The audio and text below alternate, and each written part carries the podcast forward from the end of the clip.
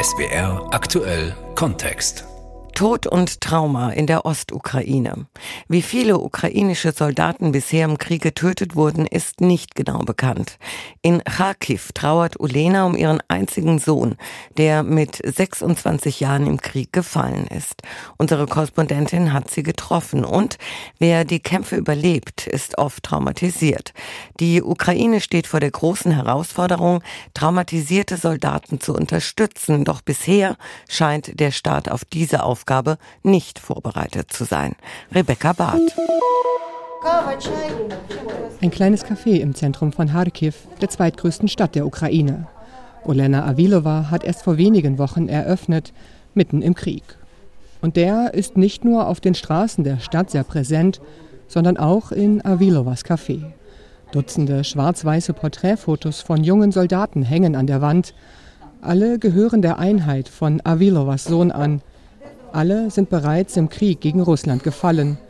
Auch das Foto von Andrei, ihrem Sohn, hängt an der Wand des Cafés. Er ist mein einziges Kind, ein frühes Kind. Ich bekam ihn, als ich 15 Jahre alt war. Er war sehr aktiv, sehr lebhaft. Er war sehr gesellig und unterhielt sich immer mit allen. Und er war zielstrebig und stur, richtig dickköpfig. Als der russische Angriffskrieg beginnt, habe sich Sohn Andrei sofort bei der Armee gemeldet, erzählt seine Mutter Olena. Sie habe gar nicht erst versucht, ihn davon abzuhalten. Stattdessen beginnt sie, Nahrung, Kleidung und Medikamente zu sammeln und der Einheit zur Verfügung zu stellen. Ihr Kind sollte im Kampf wenigstens einen vollen Magen und warme Füße haben, meint Mutter Avilova. Doch bei der ukrainischen Gegenoffensive in Kharkiv im Spätsommer vergangenen Jahres wird ihr Sohn getötet. Es war der schlimmste Moment meines Lebens, zu hören, dass mein Kind gestorben ist. Ich konnte es nicht glauben. Ich bat seinen Vater, mich in die Leichenhalle zu bringen, damit ich Andrjuschas Leiche sehen konnte. Er wollte nicht und sagte, ich komme gerade von dort. Er habe den Körper gesehen. Es sei Andrjuscha. Avilova fährt trotzdem, um sich zu vergewissern. Der tote junge Mann mit dem von Splittern übersäten Gesicht ist tatsächlich ihr Sohn. 26 Jahre nur ist er alt geworden und einer von vermutlich Zehntausenden ukrainischen Soldaten, die im russischen Krieg gegen die Ukraine bereits getötet wurden.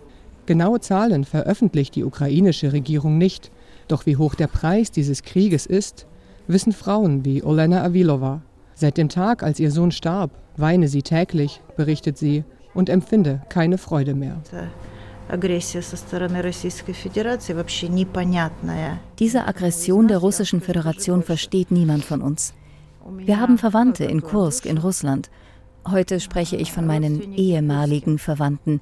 Ich kann nicht akzeptieren, dass mein ehemaliger Bruder diese Aggression, diesen Terrorismus unterstützt. Ich kann das nicht akzeptieren. Avilovas Nichte heiratet einen Piloten der russischen Streitkräfte.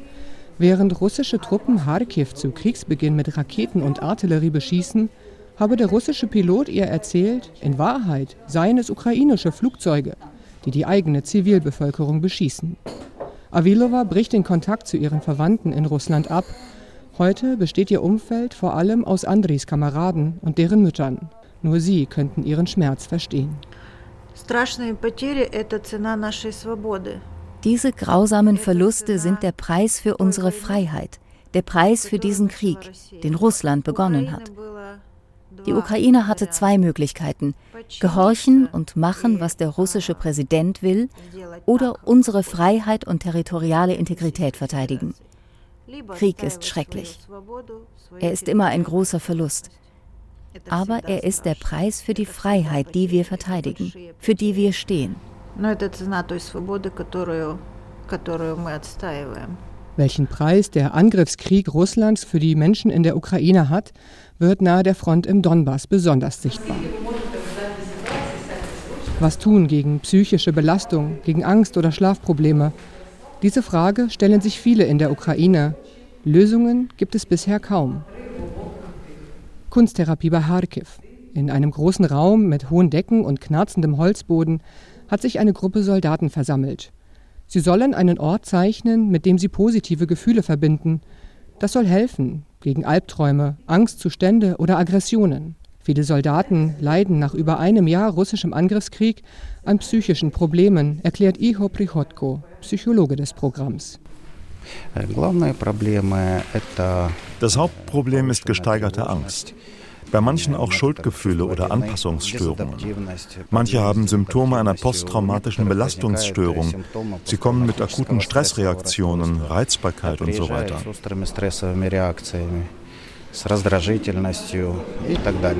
Auf dem weitläufigen Gelände einer Kuranstalt nahe der ostukrainischen Stadt Kharkiv wird nicht nur Kunsttherapie angeboten. Innerhalb von nur einer Woche sollen die Soldaten durch Gesprächstherapie, Sport, Meditation oder Aromatherapie psychisch stabilisiert werden. Sie sind vorher von ihren Kommandeuren für das siebentägige Programm ausgewählt worden, weil die meisten von ihnen bereits psychische Auffälligkeiten zeigen. Sie leiden unter Panikattacken, sind motivationslos oder sogar suizidgefährdet, erklärt Alexander Wassilkiewski, Direktor des nichtstaatlichen Programms.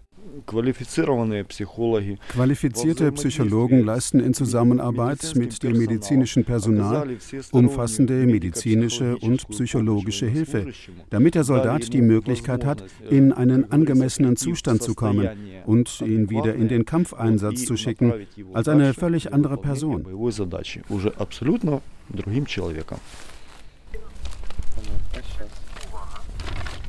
Viele der Männer sind seit Kriegsbeginn ohne Pause an der Front. Seit über einem Jahr haben sie ihre Frauen und Kinder nicht mehr gesehen. Manche Familien sind zerbrochen. Normalerweise durchlaufen die Soldaten Rotationen, bleiben für einige Wochen an der Front und werden dann ausgetauscht. Aber seit Beginn des russischen Angriffskriegs ist nichts mehr normal in der Ukraine. Es werden so viele Männer im Kampf benötigt, dass Pausen kaum möglich sind. Und so werden auch psychisch stark belastete Menschen weiterhin in den Kampf geschickt. Wir sehen das so wie bei einem Auto. Da müssen wir das Öl wechseln. Hier müssen wir den Soldaten wiederherstellen, indem wir ihm die Möglichkeit geben, zu schlafen zum Beispiel. Aber wir müssen nicht nur Öl wechseln, wir brauchen auch Frostschutzmittel. Wir müssen dem Soldaten also auch psychologisch helfen. Und dann müssen wir das Auto waschen.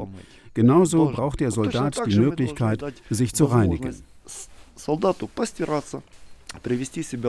Ziel des Programms ist es, die Kampffähigkeit der Männer wiederherzustellen und sie nach einer Woche wieder an die Front zu schicken. Viele von ihnen waren bei Bachmut im Einsatz. Eigentlich benötigen sie eine lange Auszeit und langfristige psychologische Unterstützung. Doch staatliche Strukturen für die Reintegration gibt es nicht. Nur private Initiativen wie das Programm von Wassilkiewski. Und lange Pausen für kampferfahrene Soldaten kann sich die Ukraine mitten im Krieg nicht leisten.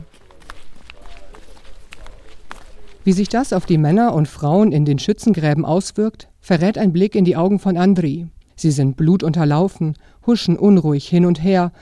Der Soldat will seinen Nachnamen nicht nennen. Er steht im Nieselregen vor einem Gebäude der Anstalt und zieht an einer Zigarette. Sein Atem riecht nach Alkohol. Unsere Ärzte sind klasse. Sie unternehmen alles dafür, dass wir gesund werden. Aber sie verstehen nicht, dass ich morgen, übermorgen wieder an die Front muss.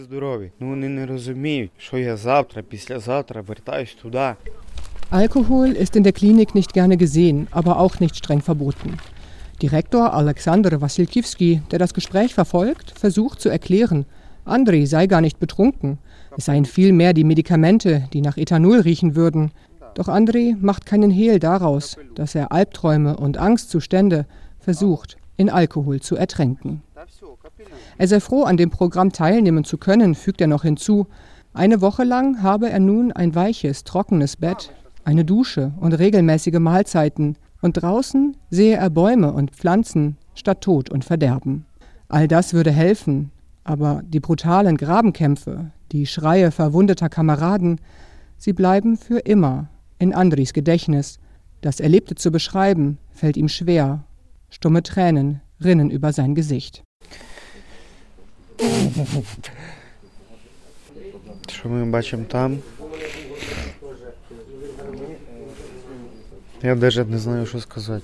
Ich weiß gar nicht, was ich sagen soll. Ich weiß es wirklich nicht. Eine Sache vielleicht. Der Sivertsky Donetsk, der Fluss. Ab Bilohorivka war er voller Leichen. Das kann ich sagen. Ich weiß nicht, wie die Menschen da Wasser trinken, woher sie das bekommen. Da steht doch genau die Wasserpumpe. Es waren unsere Leichen.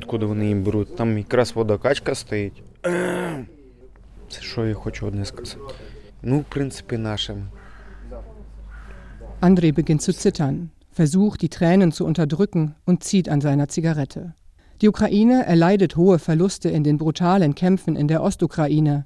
Bis zu 130.000 Soldatinnen und Soldaten seien nach US-Schätzungen bisher auf ukrainischer Seite getötet oder verwundet worden. Ganze Einheiten seien bei den brutalen Kämpfen in der Ostukraine ausgelöscht worden, berichtet Andrei. Із батальйону що зробили? З бригади.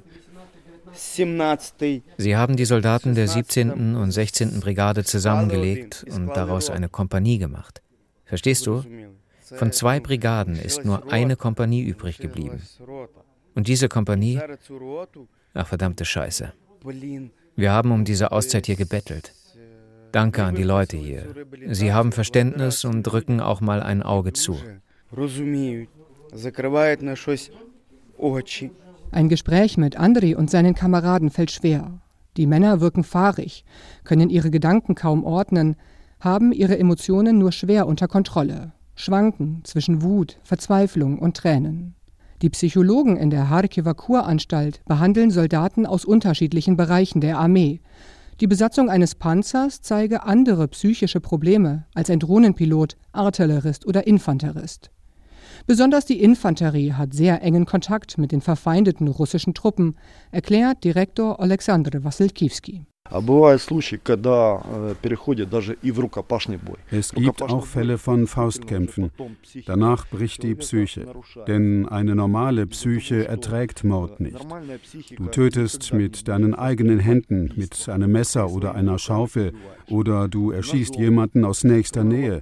Ein normaler Mensch erträgt das nicht.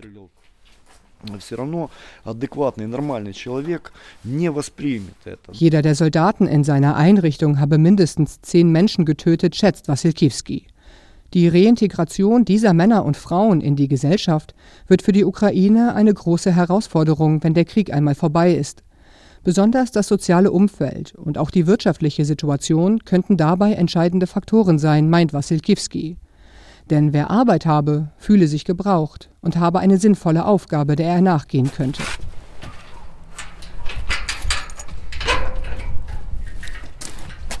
Aber der Krieg belastet nicht nur die Soldaten in den Schützengräben.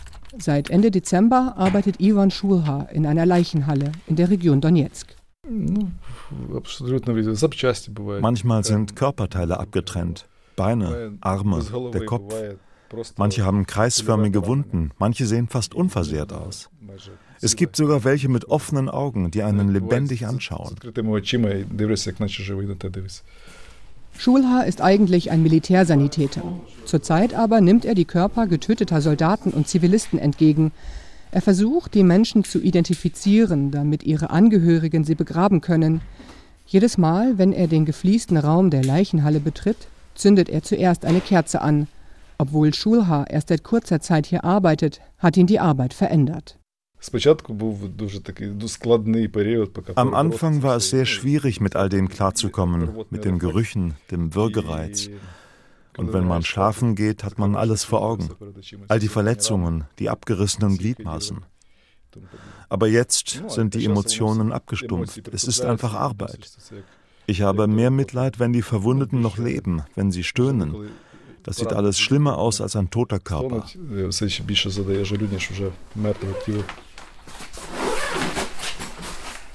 Schulha geht in die Hocke und öffnet den Reißverschluss eines Leichensacks, der im Kühlraum der Halle auf dem Boden liegt.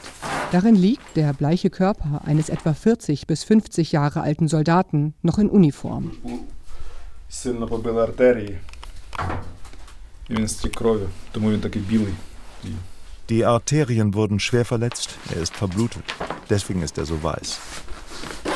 Beinahe teilnahmslos blickt Schulhaar auf den Körper. Dann schließt er den Sack wieder. Nur selten hat er Kontakt zu den Angehörigen der Getöteten und darüber ist er froh. Aber manchmal müssen Bekannte oder Verwandte kommen, um die Toten zu identifizieren. Schulha hilft der Glaube an Gott durch diese Zeit. Wann immer er die Möglichkeit hat, spricht er auch mit den Soldaten. Reden und ein tiefer Glaube sei das Einzige, das durch die aktuelle Situation helfe, meint Schulha. Alle hier sind müde. Die Menschen sind schon seit einem halben Jahr in dieser Hölle. Und zurzeit setzt der Gegner viele Drohnen ein, mit denen sie Gas abwerfen. Sie räuchern die Stellungen aus. Und wenn die Soldaten dann rausrennen, werfen sie eine zweite Granate, die dann explodiert. Wenn die Soldaten zu ihren Stellungen aufbrechen, verabschieden sie sich von ihrem Leben. Sie gehen in den fast sicheren Tod.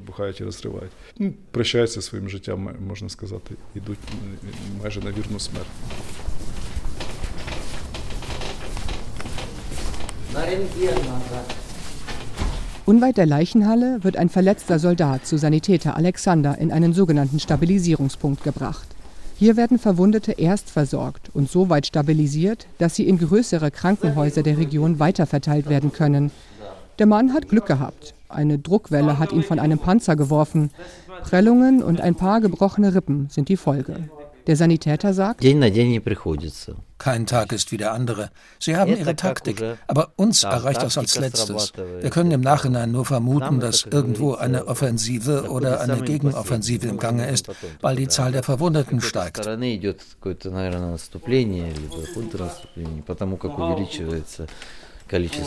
Es ist ein ruhiger Tag, aber Alexander sieht müde aus.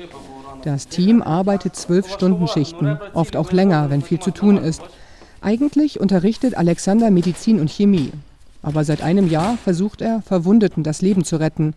Besonders schlimm sei es für ihn, wenn er Kinder behandeln müsse, sagt er. Seine eigenen hat er seit über einem Jahr nicht mehr gesehen. Es ist ein Leben getrennt von der Familie. Alles in Ordnung. Wir erzählen nie etwas. Es ist alles in Ordnung, egal wie schwierig es wirklich ist oder welche Situationen es gab. Im Gegenteil, wir beruhigen die Familie. Wir sagen, alles in Ordnung, wir arbeiten, es ist alles gut. So wie der Sanitäter Alexander halten es auch viele Soldaten. Leid teilen mit der Familie ergibt für viele keinen Sinn. Denn wer den Krieg nicht erlebt habe, könne ihn nicht verstehen, sagen die Soldatinnen und Soldaten in der Region. Würden sie die Wahrheit über ihren Alltag erzählen, es würde die Familien nur beunruhigen. Davon sind die Männer und Frauen im Donbass überzeugt.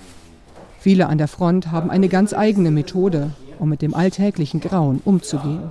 Смех, да, вот юмор, смех, ну, шутим, конечно, ну а как, по-другому никак, то есть без юмора... Humor, Lachen, wir machen Witze. Ohne Humor geht es nicht. Wir scherzen mit den Verwundeten und untereinander. Das ist eine Reaktion des Körpers, ein Schutzmechanismus. Man lenkt sich auf diese Weise ab. Und die Jungs in den Schützengräben machen das auch. Anders geht es nicht. Lachen und weinen. Tod und Trauma in der Ostukraine. Das war SWR aktuell Kontext von unserer Korrespondentin Rebecca Barth.